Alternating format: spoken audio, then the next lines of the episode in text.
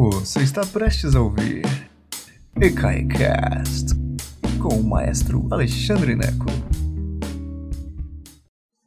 Boa tarde, senhoras e senhores. Que prazer imenso estar aqui com vocês hoje, quando nós vamos falar sobre o concerto para violino e orquestra de Ludwig van Beethoven. Um concerto que todo mundo gosta muito. Nós vamos tentar entender por que, que ele é tão gostável. Por que, que esse concerto é tão gostável, tá bom? Antes de começarmos, lembrando que esse canal é 100% gratuito e que isso só é possível porque vocês doam seu dinheirinho para nós. Um real, cinco reais, dez reais, muito mais, seria maravilhoso. Mas é muito importante que vocês continuem doando para que a estrutura do canal continue sendo gratuita. Isso para nós é muito importante, mas é impossível pagar as contas simplesmente com o trabalho bonito. Eu adoro fazer o que eu faço, mas eu preciso da sua doação para manter o canal gratuito, tá bom? Então lembre-se das pessoas que não podem doar nada e doa aí cinco reais que sejam, tá bom? Tem muitas maneiras de você doar. Você pode doar, tem um coraçãozinho aqui embaixo no vídeo, que é só você doar ou então você pode ir no ecai.com.br, escolher a maneira de doar, clique lá em apoio o Ecai, ou então simplesmente use o Pix 14 212 894 000198 para doar qualquer quantia, qualquer quantia, 10 centavos, tá bom? Agradeço do fundo do coração, eu e meus funcionários que estão trabalhando para chuchu por sua causa, por causa da sua generosidade, e é uma alegria poder manter esse canal aqui, tá bom? Então vamos mantê-lo por muito tempo. Eu espero a sua contribuição, tá bom? Muito obrigado. Hoje, então, nós vamos falar sobre o concerto para violino do Beethoven. O único concerto para violino que ele escreveu. É interessante porque ele. É, Beethoven nasceu em 1770. Então, quando Beethoven nasceu, eu já falei isso, Beethoven era um compositor do período clássico. Quando ele começa a compor, ele é um, um compositor do período clássico. Lembra, Mozart morreu em 1791. Se Beethoven nasceu em 1770, quando Mozart morreu, Beethoven tinha 21 anos. Então, um jovem de 21 anos que. E, Mozart foi 100% o compositor do período clássico, ok? Haydn morreu em 1809, quando Beethoven já tinha 39 anos de idade. Haydn também é um compositor do período clássico. É nesse período, entre 1800 e 1810, que a gente começa a conhecer um Beethoven mais romântico. E é deste período que nós, em que Beethoven escreve o concerto para violino e orquestra dele. Ok? Então, essa obra é muito significativa porque ela vai ter algumas características do período clássico. Quais são as características do período clássico? Elegância, restrição de sentimentos e vai ter algumas características do período romântico. Qual é a característica do período romântico? A peça é mais extensa, é mais, ela dura mais tempo. Ela tem, ela tem emoção. Como que então, como que Beethoven mistura sem emoção e com emoção? É isso o que nós vamos é, conversar sobre, tá bom? Então vamos lá. É, Beethoven escreveu esse, esse concerto para violino, ele estreou em 1806 em Viena. E a estreia foi muito, foi meio complexa, porque o solista que, que uh, estreou a, a, peça, regida por Beethoven, é, foi Franz Clement, um jovem violinista, amigo de Beethoven, mas o cara não gostou muito do concerto. Não é que, exatamente que ele não gostou. Beethoven acabou terminando o concerto às vésperas da apresentação. E não deu muito tempo para o violinista estudar muito a peça. É possível que esse fosse um padrão na vida do Beethoven. Já teve um outro concerto que aconteceu famoso em 1808, em dezembro de 1808, que foi isso, quando ele estreou a quinta sinfonia dele, a sexta sinfonia dele, foi, o concerto foi uma bagunça. Tanto que não, essas peças não foram recebidas muito favoravelmente como esse conceito também não foi recebido favoravelmente. Existe toda uma ciência de se estudar é, música, a, a, as performances, que a gente chama de estudar a recepção da peça. O que, que é isso? O que, que é a recepção? É como a plateia recebeu a peça, como a plateia curtiu ou não curtiu. Então, isso é interessante porque mostra uh, se era popular, se, era, se o Beethoven fez dinheiro na época, se não fez, tinha dificuldade financeira. Entende? Então, assim, acaba, não é simplesmente fez sucesso, não fez sucesso. Nesse caso, por exemplo, não fez sucesso. Ela foi, é, a peça, o concerto para violino e orquestra, foi apresentada no, em dezembro de 1806 com esse solista Franz Clement, que era um violinista famoso em Viena. E depois caiu no esquecimento, porque não foi bem recebida. O próprio Franz Clement no dia não tocou bem, ele fez umas piruetas é, é instrumentais é, para poder é, compensar por não conhecer 100% a partitura. Então, acaba que não foi bem recebido. O concerto caiu no esquecimento por quase 40 anos. Então, esse concerto que hoje é muito apresentado ficou quase 40 anos no obscurantismo.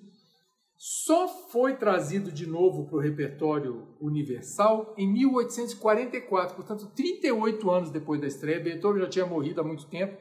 Mas quem era um romântico que curtia olhar para trás, um compositor romântico que gostava de olhar para trás e fazer pesquisa e trazer compositores antigos à baila. Félix Mendelssohn. E Mendelssohn, que foi um, re, um, um reavivador de Bach, por exemplo, Johann Sebastian Bach, Félix estudou a partitura desse concerto e achou interessante. Ele falou assim: quer saber? Isso aqui dá um caldo. Hum. E ele estava em Londres na época. Então ele apresentou com a orquestra londrina e um solista de apenas 12 anos de idade, o Joseph, Joseph Joachim, que era um violinista famoso, uma espécie de menino prodígio. E aí a peça fez sucesso, quer dizer, quase 40 anos depois da estreia, já tinha caído no esquecimento. Mendelssohn tem então essa essa função muito interessante na obra de Beethoven, como teve na obra de Handel, foi Mendelssohn que fez um monte de performance do Messias de Handel. Mendelssohn adorava Bach, e uh, Johann Sebastian Bach. Então é interessante como que Mendelssohn foi um dos fixadores de alguns compositores anteriores a ele. Interessante isso, né? Mendelssohn era filho de banqueiro, era rico, era um menino feliz da vida, fazia o que ele queria, então ele não dependia de dinheiro, então ele podia fazer esse tipo de pesquisa e trazer compositores antigos, quer dizer, antes dele, para serem uh, apresentados. Pense nisso quando você for fazer a sua doação para o ECAI, ecai.com.br. Os músicos, desde a época de Mendelssohn, desde a época de Bach, desde a época de qualquer coisa, estão sempre precisando do apoio da plateia. Isso é uma coisa do período romântico, em que a plateia apoia financeiramente aqueles músicos que curte. Então você deve se sentir orgulhoso, orgulhosa por apoiar o ECAI. Ou se não quer apoiar o ECAI, não tem problema, eu entendo. Fazer, ah, esse Alexandre é um saco. Não precisa me apoiar. Mas pense que você, com o seu dinheiro, com a sua carteira, ah, mas eu só, eu só tenho 10 reais.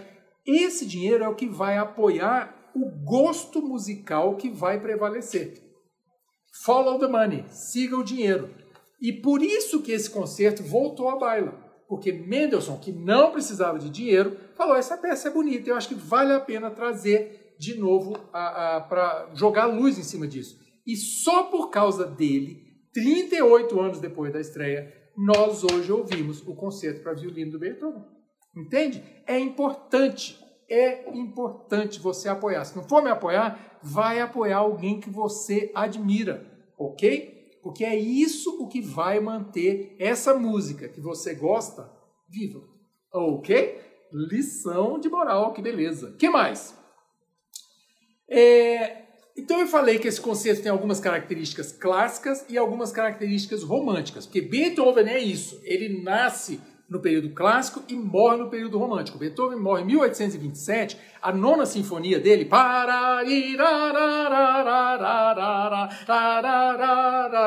é uma obra romântica o começo do, do último movimento.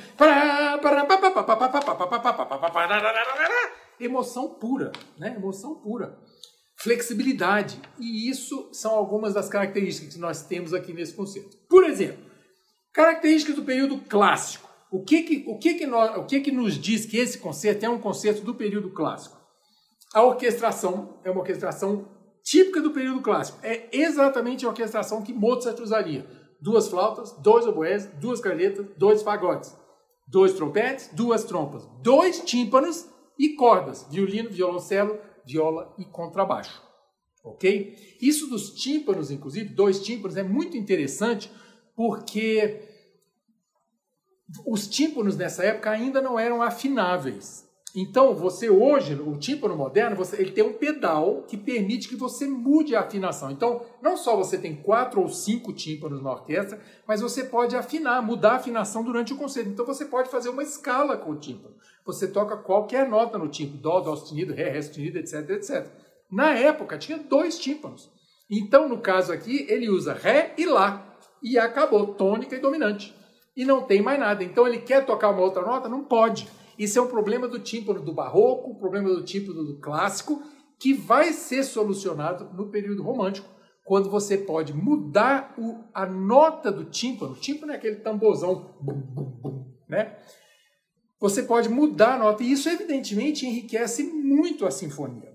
Até esse período, até 1808, 1806, quando ele escreve isso aqui, os tímpanos ainda não eram afináveis, ok? Então é um tímpano numa nota, acabou, vai começar e terminar naquela nota. Você precisa de dois tímpanos para fazer tônica, pam, ré maior, pam, dominante, pam, lá, pam, pam, pam, pam, pam. E aí você resolve o final da sinfonia, né? Pam, pam, pam, pam, pam, pam, pam, pam, pam, pam, pam, pam, pam, pam. E aí acabou.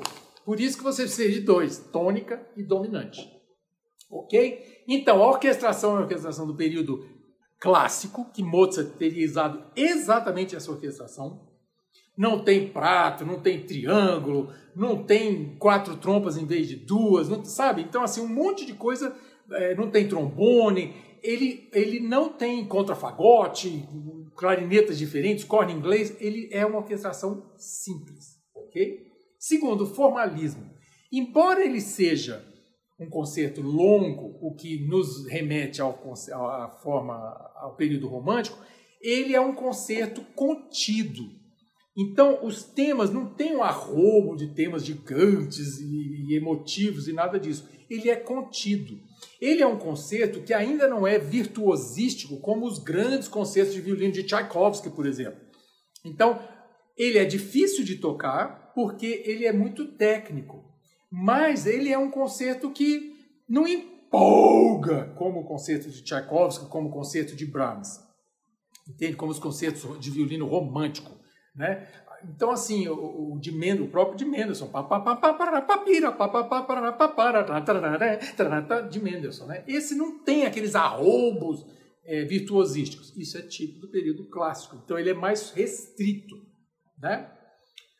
Ele é fácil de entender. Você ouve, você não precisa de ser o expert em música para ouvir e gostar. Ele é música simples. Ele é música que qualquer pessoa que nunca estudou música senta e ouve e fala assim: que trem bonito, gostei desse negócio. Então, essas são as características clássicas. E quais as características românticas? Cadenza.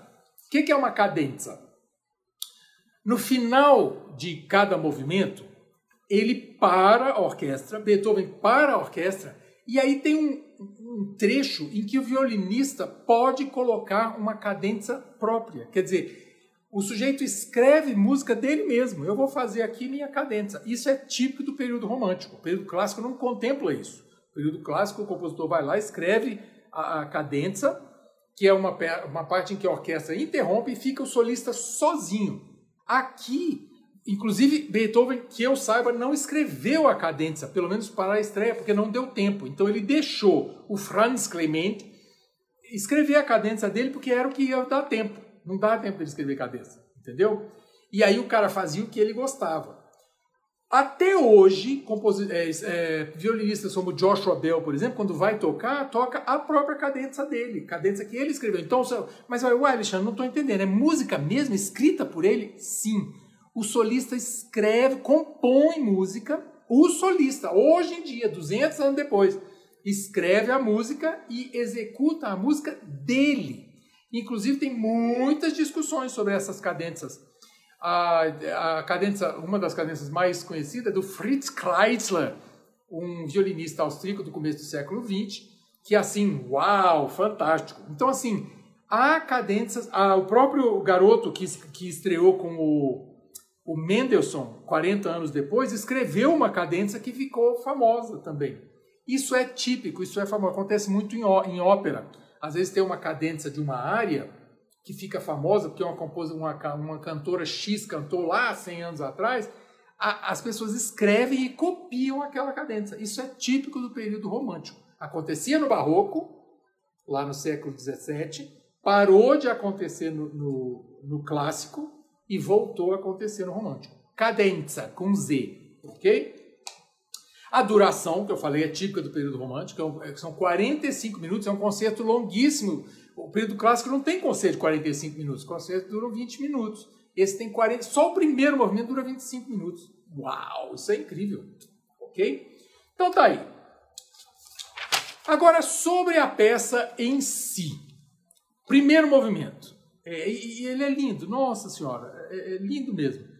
É, Para começar, ele já começa diferente. E aí é uma característica do período romântico. Como é que ele começa? Com o tímpano. O tímpano começa o concerto. Pom, pom, pom, pom, pom. Cinco notas. E esse já é o tema. É impressionante isso.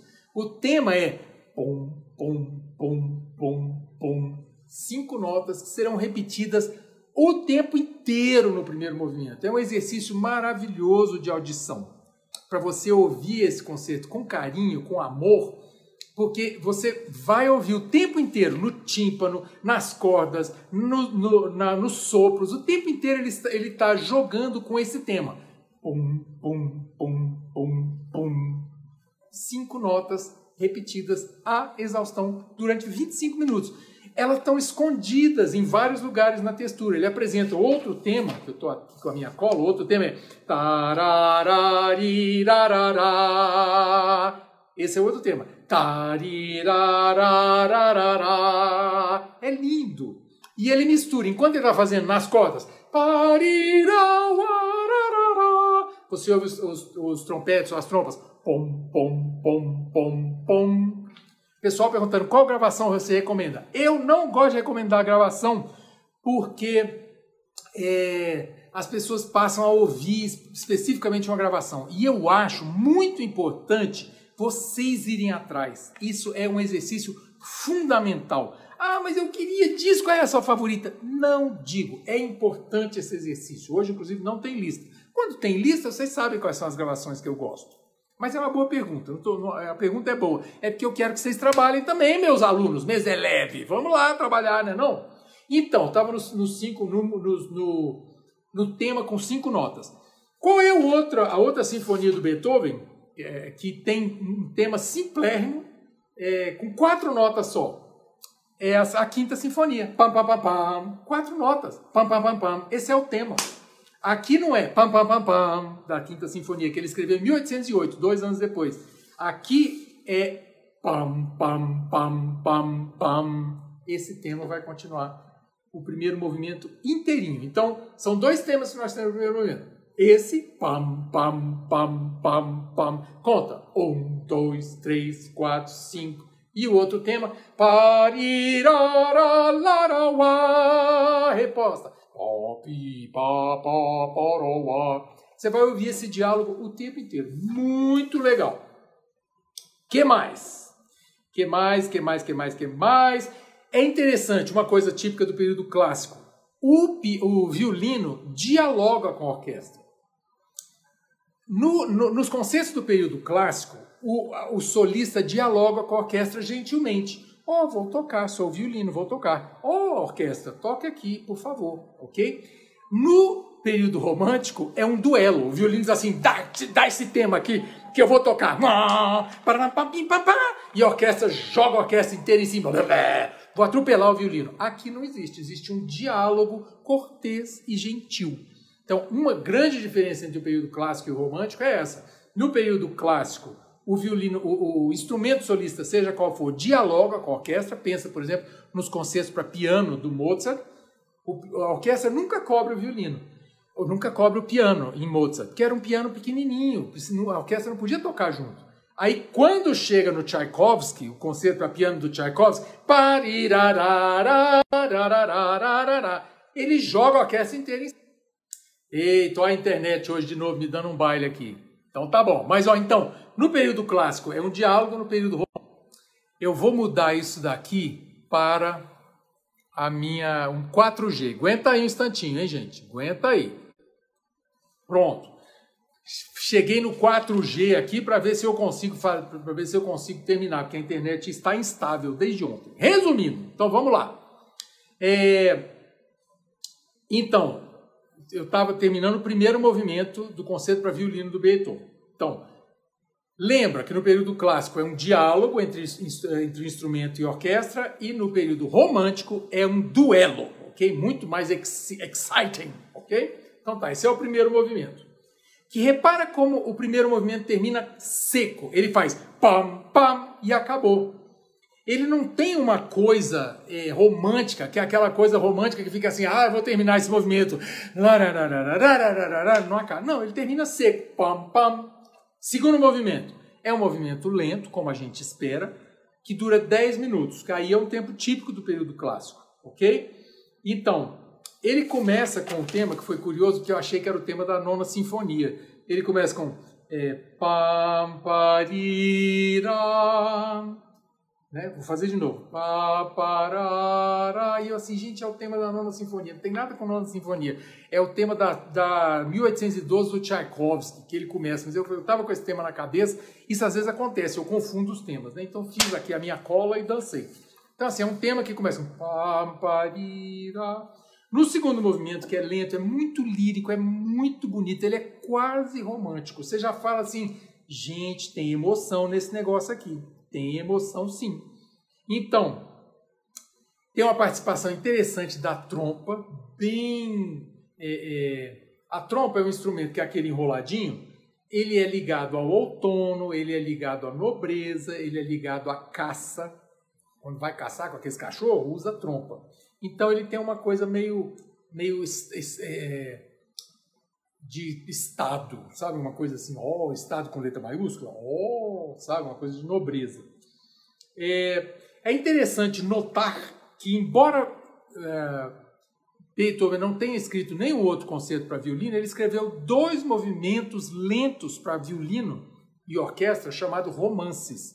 Então ele escreveu dois romances do final do século XVIII, 1790 e alguma coisa, que são bonitos também. Então procura romance em sol e romance em fá. São dois romances, são dois movimentos curtos que Parece que ele estava tentando escrever um outro concerto para violino anterior a esse, mas nunca terminou. Em história da música, isso é muito comum. A gente nunca sabe exatamente o que foi que aconteceu. Então, assim, é legal quando você tem informações uh, sobre os concertos, como aconteceu com esse aqui. A gente sabe quando estreou, para quem que ele escreveu. Isso é muito legal, ok?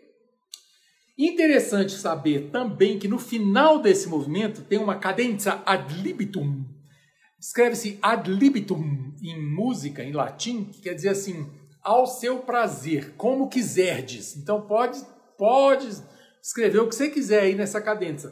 Então ele termina o movimento, coloca uma cadência ad libitum, como quem dissesse, é, solista, compõe aí.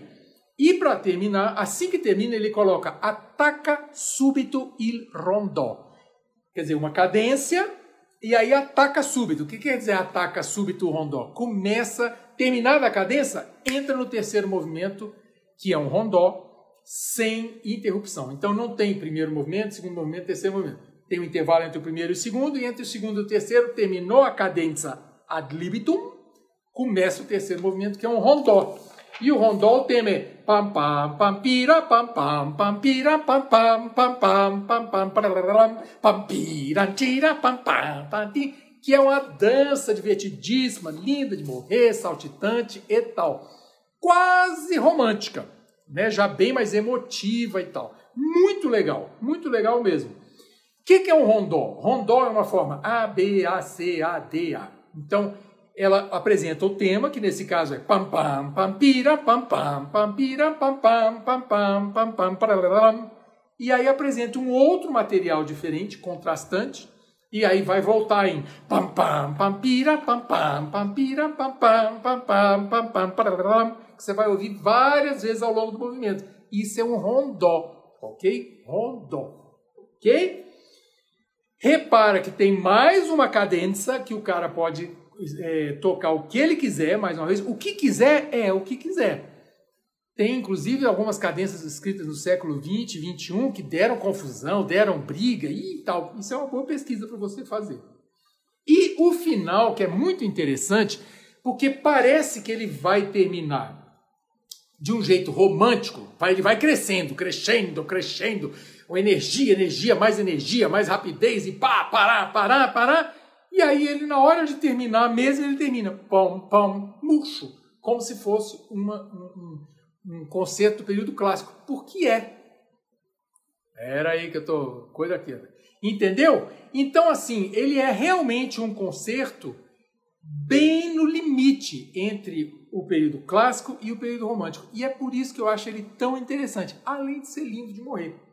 45 minutos é a duração média e eu acho que você vai gostar muito. Ele não tem um aquela pose toda dos, dos conceitos de Tchaikovsky, de Brahms, mas de, do próprio Mendelssohn, ele é muito mais contido, muito mais elegante, porque ele era um conceito do período clássico ainda. Tá bom? Gente, é isso. Agora vocês vão ouvir, nós que estamos aqui em Brasília, amanhã, quinta-feira, lá no ECAI, presencialmente, ouviremos este concerto ao vivo, ao vivo assim, né, na telona, com som HD e, e Dolby estéreo e tal, essa coisa toda. Vai ser muito legal, tá bom? Com imagem HD, aliás. É isso, meninos e meninas. Desculpa a internet hoje, mas eu, eu, a internet tem dado um, um baile aqui, tá bom? Um beijo enorme para vocês. Muito obrigado por estarem aqui conosco e nos vemos em breve, tá bom? Beijão para vocês, gente. Bye bye. Obrigado por nos escutar. Agora, seja sempre o primeiro a saber da programação. Assine nossa newsletter em ecai.com.br.